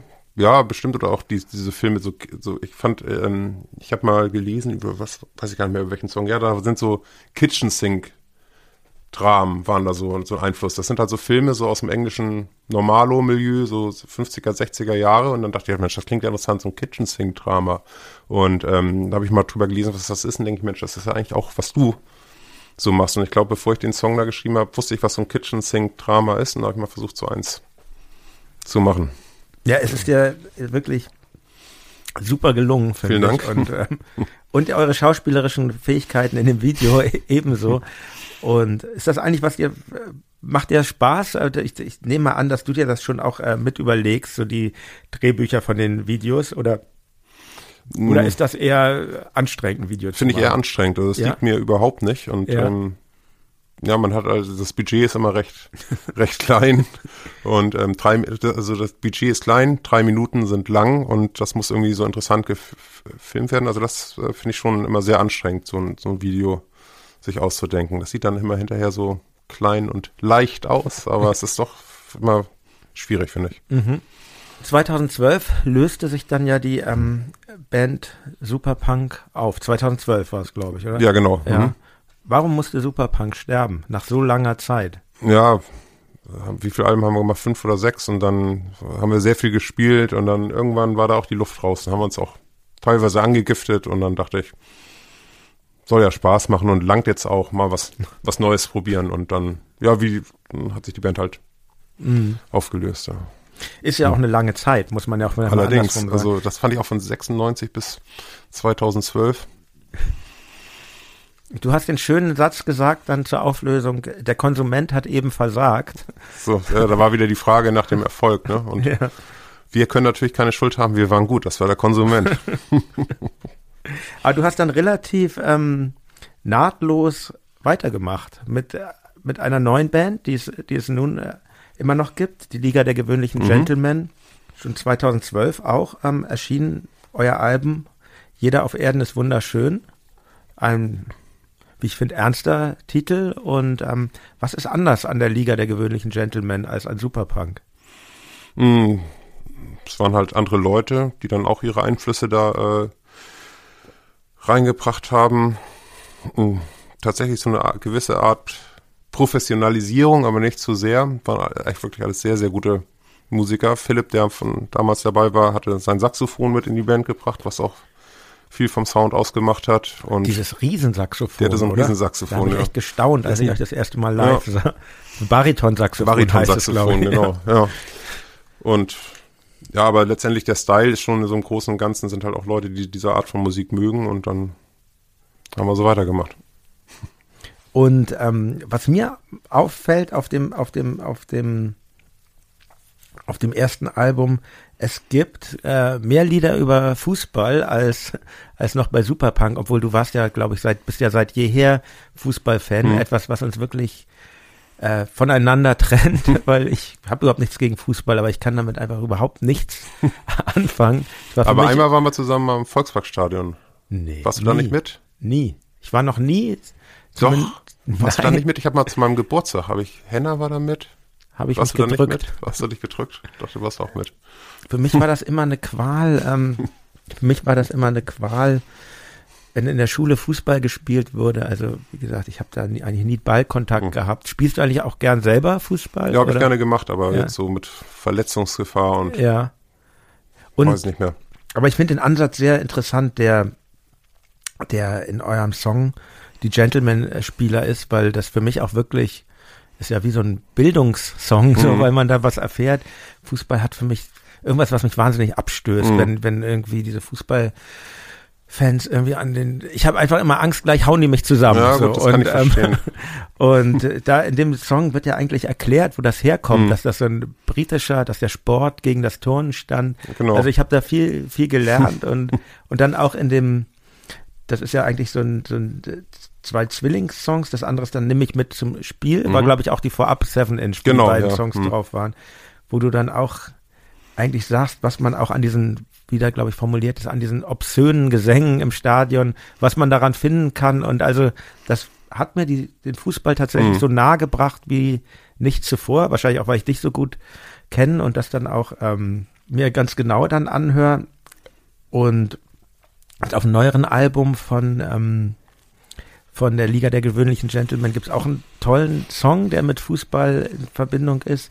Hässlich und faul, Musik und der HSV, das ich auch ganz toll finde. Aber vielleicht kannst du mir kur in kurzen Worten erklären, was ist eigentlich besser am HSV als am ähm, FC St. Pauli? Ich habe ja überhaupt keine Verbindung dazu, aber es gibt ja schon einen großen Ja. Graben da. Das, also Geschmackssache. Also ich bin halt 71 in Hamburg geboren, dann ähm, der HSV war, als ich angefangen habe, mich dafür zu interessieren, für Fußball so ab 77, 78, war es eine der besten Mannschaften Europas und damit der Welt und äh, das Stadion war nicht weit von da, wo ich gewohnt habe und äh, das fand ich halt große Klasse. Also wenn der HSV damals schlecht gespielt hätte, so wie heute, wäre ich vermutlich auch Bayern, St. Pauli oder Gladbach-Fan oder weiß der Geier was, aber damals war das halt so eine, so eine tolle Mannschaft und äh, das hat mich fasziniert. Und was dich halt abgeschreckt hat, so diese Fußballfans, diese groben Jeansjackentypen da. Das fand ich halt alles immer vollkommen interessant und toll. Und äh, das war für mich mal so, so sehr Ja. abenteuerlich und spannend. Ja, ja, also es gab ja damals in Hamburg, ich meinte, jetzt- die meinte ich jetzt gar Hm. nicht. Ich meine jetzt heutzutage diese Typen, wo du denkst, die verkleiden sich ja mit ihren Schals und ähm, sind dann und benehmen sich daneben und am nächsten Tag sind sie wieder im Büro. Nee, diese, diese Löwen waren das ja, Ja, damals, glaube ich. Das hat mich schon, ich hatte waren- auch, die Ang- waren böse, ich, ich ja. hatte auch Angst vor denen. Mhm. Natürlich hat mich das auch fasziniert, diese, diese Kutten. Kannst du dich Mhm. eigentlich erinnern? Das fand ich sehr schön. So betrunkene Löwen sind irgendwann, das war in den 70ern, sind die auf dieses ähm, Denkmal am, am Mönckebergbrunnen Ja. geklettert und dann aber nicht mehr runtergekommen. Das Ich fand ich, mich dran erinnern. fand ich ein schönes Bild, wie dieser Übermut die da hochtrieb. Scheiße, ja. Das war Aber- eh ein guter Treffpunkt da. Da waren sie ja immer alle, ne? Da haben sie Mönckebergbrunnen. Und den Brunnen gibt's meines Erachtens gar nicht mehr, oder? Weiß ich auch, weiß ich gar nicht. Ja, bin zu selten hier. Ihr habt ja auch jetzt schon fünf Alben, Mhm. mit, hast du ja veröffentlicht, ähm, mit der Liga. Und ähm, eigentlich fast zeitgleich mit eurem zweiten Album, Alle Ampeln auf Gelb, ich glaube noch kurz davor, erschien etwas sehr Bemerkenswertes, nämlich ähm, das Album aus der Bibliothek von Andreas Dorau, wo ihr die äh, Begleitband wart. Mhm.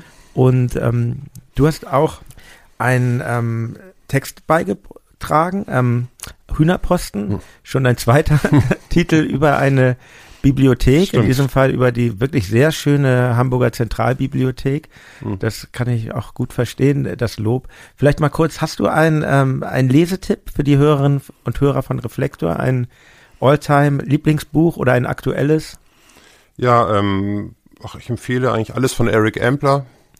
Lese ich immer mal wieder gerne und ganz toller Autor mit Agenten und äh, sehr lehrreich. Und äh, wenn man sich was Interessantes Politisches lesen möchte, Wolfgang Port. Sind jetzt auch die Bücher alle neu wieder au- aufgelegt worden. Und das würde ich empfehlen. Wolfgang Port kommt ja auch, ähm, kommt ja auch vor in einem Song von dir. Stimmt. Arbeit ist ein Sechs-Buchstaben-Wort. Und wie kam denn die Arbeit mit Andreas Dorau zustande? Ähm, ja, ich arbeite ja bei Tapete Records und wir haben ein Schwesterlabel Büro B und da hab, äh, wollte Andreas das, das Album veröffentlichen und ähm, da wir eh befreundet sind, einen ähnlichen Musikgeschmack haben und ähm, ja, hat er Gunther und mich, ich weiß gar nicht, ob er uns gefragt hat, auf jeden Fall ergab sich das, er kam öfter bei uns vorbei und dann haben wir halt zusammen Musik gemacht, geschrieben, arrangiert und dann sind die Songs da auf dem Album gelandet. Ist ja für ihn wirklich ungewöhnlich. Er hat ja lang kein Album mehr gemacht Mhm. mit einer Band. Ich glaube, das zweite Album, wie heißt es noch? Du hast mir das mal empfohlen, daraufhin habe ich mit Polizist und Ja, das, ist gut, das Lokomotivführer. mag er ja überhaupt nicht, das Album. Äh, Das zweite Album ist mit ähm, ähm, die Doraus und die Marinas geben offenherzige Antworten auf nicht gestellte Fragen oder wie das heißt. Ja, Ganz ja, komplizierter genau. Titel. Tolles, tolles Ja. Album. Ähm, werden wir auch einen Song ähm, auf, auf die Playlist Hm. nehmen, wenn es, wenn es das bei Spotify gibt. Und ähm, ja, ich finde das, ich finde das sehr gelungen und wie gesagt, fast zeitgleich kamen kamen alle Ampeln auf Gelb raus von von deiner Band Liga der gewöhnlichen Gentlemen mit dem wirklich genialen Knaller. Ke kennst du Werner Hm. Enke? Ich war da, ich war sehr, ich fand es richtig. Du hattest mir das auch schon vorher mal erzählt und vorgespielt, gleich auf dem Balkon bei dir zu Hause und ähm, ja, es ist, äh, es ist schön, dass du ähm, diesen wirklich völlig ähm, underrateden, würde Mhm. man gleich neudeutsch sagen, Komiker und äh, Schauspieler Werner Enke so in den Fokus gerückt hast. Wie war's? Ihr habt, du hast ihn ja auch persönlich Mhm. kennengelernt. Wie, wie war das eigentlich, ihn dann auch persönlich zu begegnen? Ja, also natürlich erst- immer erstmal spannend, ist wirklich einer meiner Lieblingsschauspieler und die Filme von dem sind so meine Lieblingsfilme und dann den Lieblingsschauspieler mal so in Persona zu treffen, ist ja wem ist das schon vergönnt und Ja. äh, ja aber nee, ist ein ganz netter äh, Typ und hat sich auch über die Aufmerksamkeit gefreut und jetzt sind wir auch so ein bisschen befreundet, telefonieren ab und zu und ist auch ein großer Fußballfan und äh, nee, einfach ein Spitzentyp. Ja, das war ja auch was, was uns vereint hat. Ich glaube, wir haben die Filme beide so als Kind oder früher Jugendlicher mal im Fernsehen gesehen. Also ich damals nur den ersten zur Sache Schätzchen und du hast mir dann erzählt, dass es da noch mehr Mhm. gibt und jetzt hab, irgendwann habe ich sie dann auch alle von von dem lieben Stickel, glaube genau, ich, bekommen. Stickel ist also großer Enke-Experte. ja. großen Dank nochmal an Ja, ihn. Also welchen Film würdest du findest du am besten von Mai, Mai Spils, seine Lebensgefährtin und er haben die ja zusammen Mhm. gemacht. Ähm, nicht Fummeln, Liebling, den zweiten finde ich am besten. Ja, würde ich, würde ich auch so unterstützen. Ja, Werner kam dann auch mal beim Konzert bei uns, von uns vorbei in München und dann haben wir halt geredet und dann meine ich halt das nicht Fummelliebling, den finde ich eigentlich besser, noch ein bisschen besser als der Sache Schätzchen. Und dann kam ein Freund von Werner rein und meinte Werner, ey, er findet auch Fummeln besser. ja, ich auch. Also ja, Werner auch. Also. Diese Mischung aus äh, intellektuellen Humor mhm. und Slapstick, das ist wirklich was ganz Eigenes. Und wie er sich halt mit allen anlegt, mit den Autoritäten, ja. mit, den, mit der Polizei, oder wie er über alle Witze macht, über, über die RAF. Über genau, das ist da ja sehr mhm. stark. Aber es ist nicht nur der Song auf dem Album, sondern das wirklich, ähm, wie auch eins meiner Lieblingslieder von dir, Begrab mich bei Plannen und Blumen. Bei mir ist nämlich tatsächlich so, ich bin, wenn ich wohne ja in Berlin seit einigen Jahren, Oh, aber ich wünschte wirklich, Berlin hätte so einen schönen Park ja, wie Platten und Blumen. Immer wenn ich hier bin, versuche ich auch noch mal ähm, da einen kleinen Spaziergang durchzumachen. Auch im Winter, dann kann man ins Gewächshaus gehen mhm. und ähm, da kann ja. man echt nur empfehlen. Das ist eine top gepflegte Anlage. Das ist echt ja, herrlich. in Berlin gibt es mhm. das so nicht, wirklich. Auch so mitten im Zentrum der hm. Stadt. Mhm. Das ist äh, spricht schon für Hamburg. Ja, also muss man ja auch gar nicht, kann man sich ja den Song anhören, dann weiß man gleich, wie schön das da ist. Genau. Aber es gibt auch äh, politische Statements. Äh, Rock-Pop national ist mir aufgefallen. Ähm, zunächst dachte ich, ja, ist das jetzt ein ähm, Statement gegen Bands wie Freiwild? Oder dann dachte ich, aber vielleicht ist das auch viel globaler und ist ein mhm. Rundumschlag gegen die ganze neue deutsche Popmusik. Wie ja, das ist weniger ein politischer Song als ein geschmackspolizeiliches Statement. Ja, da haben wir irgendwie wieder mal so eine Preisverleihung da geguckt. Ja. Meine Freundin und ich. Und dann dachten wir, das kann echt alles nicht wahr sein. Das ist diese unglaubliche Drecksscheiße. Also das ist, war einfach unfassbar. Einfach, bah. Und da ist der Song dann entstanden. Das war wirklich so, man kann auch nicht wegschalten, weil das halt so, so hart war, was da alles, ich weiß gar nicht mehr, wer da alles aufgetreten ist. Das war wirklich, wirklich furchtbar. Ja, es ist, es ist wirklich äh, sehr angewidert, der Song. Ja. das musste einfach mal raus. Das ist schon auch äh, legitim, dass äh, Musik ein Ventil ist für Ekel. Für Ekel. Ja. ja, Ekel ist das richtige Wort. Wenn man so empfindsam ist, was, ähm, was Popmusik betrifft, wie man es wie ich finde, deiner Musik anhört oder auch eben in Texten wie diesem äh, Rock-Pop-National anmerkt, du, du, du arbeitest ja in einer Plattenfirma. Ist das nicht teilweise auch schwierig oder ist es nicht, oder anders gefragt, ist es nicht vielleicht ein fast zu viel an Musik, was dich umgibt? Du machst Musik äh, in deiner Freizeit und bist in deiner Arbeitszeit mit Musik betraut. Ist das auch manchmal schwierig oder hm, nee, eigentlich nicht. Eigentlich bin ich bin ein riesen Popmusik-Fan und das war für mich ein Sechser im Lotto, dass ich dann auch noch bei der Plattenfirma da arbeiten kann. Und es ist ja auch nicht so, dass wir 24 Stunden am Tag Musik hören, dann ist dann auch schon mal Ruhe ein paar Stunden, dann geht ja. das schon. Aber letztendlich, äh, nee, ist super. Also für einen Popmusik-Fan gibt es echt nichts Größeres, als bei so einem Independent-Label zu arbeiten. Muss man ja auch mal sagen, dass Tapete ein sehr verdientes Label ist. Also einerseits, was sie aktuell ähm, machen, aber auch ähm, in Bezug auf Katalog, zum Beispiel die Andreas Dorau-Alben, die sie dann auch wieder rausgebracht haben, oder im das Schwesterlabel Büro B, mhm. was ja wirklich, also was ich ganz toll finde, ich bin großer Fan von Asmus Tietjens. Ja, da haben und, wir einiges im Programm. Ja, und wirklich auch diese völlig vergessenen New Wave-Platten mhm. von ihm, wie äh, Lycia heißt, glaube ich, die eine. Und ja, also das, ähm, finde ich schon spannend, was da also an sehr fleißiges Label ist Tapete. Ja, also zum Beispiel, ich habe angefangen, also ich war auch immer ein großer Art-Attack-Fan von dem Label und der Plan fand ich ganz toll. Und als ich angefangen habe bei Tapete, habe ich halt die Liner-Notes zu den Planveröffentlichungen geschrieben. Und da habe ich halt dann mit Pyrolator und Moritz Reichel telefoniert und so. Das war natürlich auch das Größte für mich, ne? Also dann sowas machen zu können. Es ging immer weiter mit, mit es geht weiter mit, mit der Liga der gewöhnlichen Gentlemen. Ein Orden möchte ich dir geben für eine Zeile auf, auf dem, das ist jetzt ähm, das von dem vorletzten Album, It's Okay to Love DLDGG. Ähm, da singst du, wir küssten unterm Knöterich und wie ein Blitz durchfuhr es mich ähm, aus dem Lied Die Welt braucht mehr Leute so wie dich. Also sehr schön, dass die Vokabel Knöterich in einen Popsong zu bringen. Und hatten wir äh, früher auf der Terrasse so ein Knöterich, das war so eine Grünpflanze, ne? So eine Schlingpflanze oder sowas ist das. Ich glaube ja, ja, ja. Ich kenne mich, ich bin botanisch nicht so bewandert, aber ist einfach ein schönes Wort. Und ja. ähm, wenn du sagst, er hatte das früher auf der Terrasse und da ist ja auch der tolle Rock'n'Roll-Song Eisgert, äh, Song für Eisgert mhm. äh, drauf, ist, sind deine Texte eigentlich schon meist authentisch? Ähm, ja, also Texte halt über Sachen, die ich kenne hauptsächlich oder die ich mir angelesen habe. Ich glaube, wer macht unauthentische Texte in dem Sinne? Also selbst die Sparks, die haben das ja dann auch irgendwo gelesen, mhm. ihre Ideen und ja, ich singe halt über das, was ich, was ich kenne. Meine Fantasie, die ist leider ein bisschen begrenzt.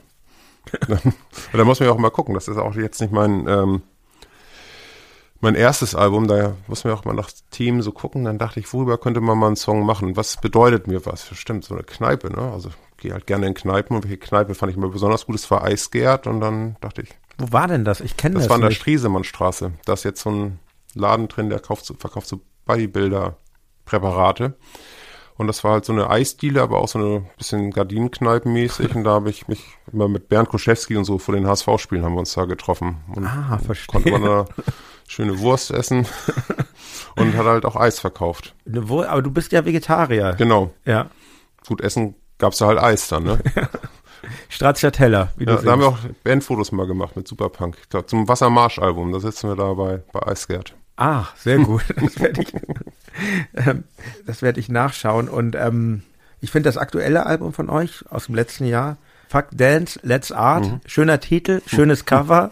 Auch dieser Mensch, der da dieses abstrakte Bild in der Natur malt und ähm, und ein sehr schönes Video, wo wir vorhin über Videos, Videos sprachen, ähm, mit Bernd Begemann als ähm, Mitdarsteller, ja. mit dieser Melone, Stimmt, die er trägt. Ja. Ähm, also Bandfreundschaften werden schon auch gepflegt von euch, wenn du über Andreas Dorau sprachst und Bernd, der, mit dem du auch mehrere Alben zusammen produziert hast. Ja, das sind halt so, also wir verstehen das eben menschlich ganz gut und dann sind das halt auch so tierische Popmusikfans und äh, auch sehr hilfsbereit. Wenn wir dann jemand brauchen fürs Video, sind die ja freundlicherweise, haben sie da mitgemacht und äh, ja, das sind auch äh, Künstler, als Künstler verehre ich die sehr, die beiden, Dora und mhm. Bernd, äh, weil ich die Sachen von denen echt ganz große Klasse finde und dann fühle ich mich aber sehr geehrt, wenn die mitmachen. Und fällt es dir eigentlich schwer, neues Mal, wo du eben meintest, dass du, dass du manchmal auch auf der Suche bist nach Themen. Ich, für mich wirkt das immer so, als als wäre das für dich, ja, als wäre es so ein Talent, zum Beispiel dann auch ähm, äh, auf dem, auf dem neuen Album, wo wieder so eine neue Tiefe reinkam mit dieser Leichtigkeit, als ich dich traf, da war es kurz da, Glück ohne Macht, ganz, ganz wunderbar, ein tolles Jackett mit zwei seitlichen Schlitzen und Kaugummi kauend, nur vorwärts schauend, ein Leben in Rot mit purpurnen Blitzen, ist das also das für mich ist das das so eine Tiefe drin, aber ja. in Kombination mit Lässigkeit ist das aber ist das, ist das eigentlich schwer? Das, weil es gibt so viele Songs von dir, die vielleicht ein bisschen ähnlich wie bei, bei Werner Enke immer wieder ein ähnliches Lebensgefühl beschreiben. Ist das, ist das, ist das schwer, das manchmal, immer wieder zu manchmal, verfeinern und zu wiederholen? Manchmal ist so ein Ding in zehn Minuten fertig, manchmal sitze ich da ewig dran. Also ich glaube, da saß ich ein bisschen länger dran. Das ist ja äh, ein Leben in Rot mit purpurnen Blitzen. Es gibt äh, diese Beschreibung von der Band The Creation, wie sie ihre Musik beschreiben. Die haben gesagt, our music is red with purple flashes. Und das dachte ich, das ist ein geiler Satz irgendwie. Da will ich gerne mal einen Song drüber machen. Und dann habe ich das halt in meine Dokumente mal aufgeschrieben und irgendwann kam das so zusammen. Aber da saß ich, glaube ich, tatsächlich länger dran. Ja, und jetzt aktuell gibt es, ähm, gibt es eine neue Single von euch. Man konnte sie schon im Radio hören. Ferien für immer. In der du singst, nur einen Hit schreiben, dann einfach dort bleiben. Ferien für immer. In welches Land würdest du dich denn wünschen für diese Ferien? Ach, irgendwo Südeuropa, Griechenland oder Südfrankreich. Albanien? Nee, mehr schon so westlich. Okay. Süd, westliches Südeuropa, finde ich, finde ich gut. Noch eine Frage, was hat es mit dem Projekt Carsten und Carsten auf sich?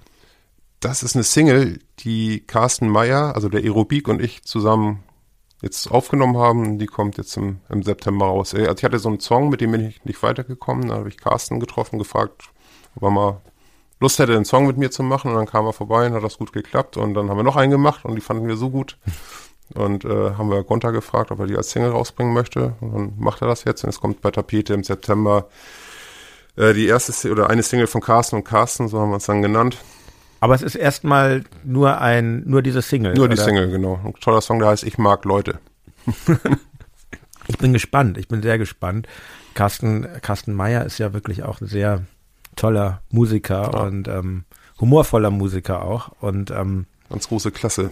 Also dieses Yvonne im Kreis der Liebe, das letzte Album, wo er da beteiligt war, das kann ich auch nur jedem Hörer und jeder Hörerin ans Herz legen. Ist echt große Klasse.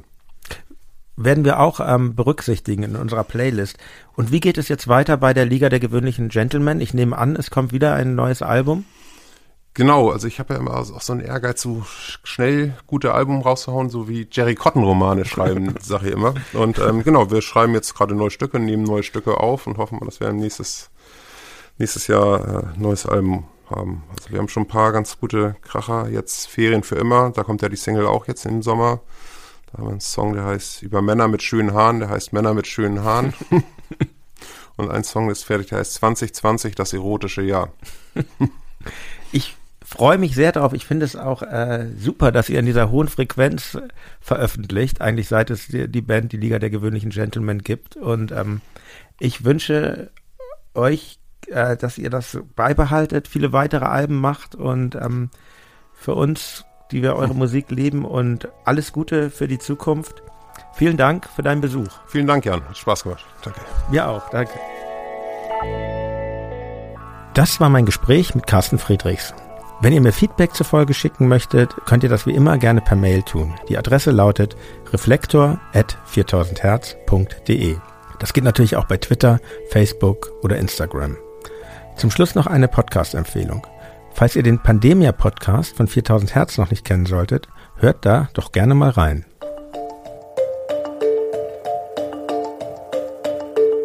Jeder Forscher, mit dem ich gesprochen habe in den letzten zehn Jahren, hat im Grunde um diesen Satz gesagt, es ist keine Frage, ob das passiert, sondern wann das passiert.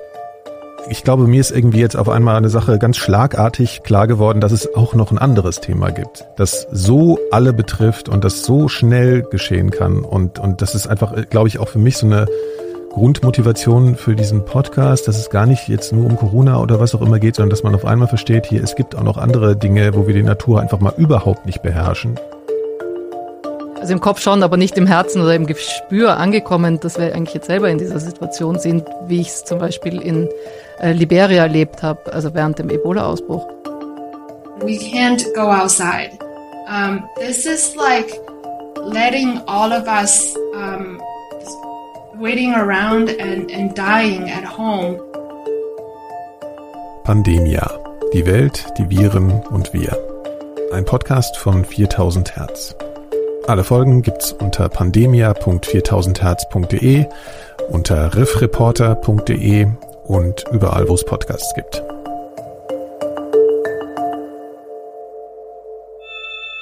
Vielen Dank fürs Zuhören und bis zum nächsten Mal.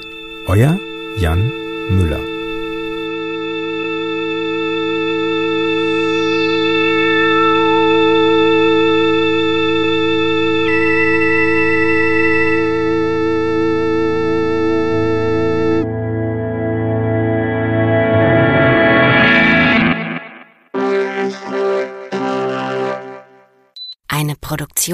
Von 4000 Hertz.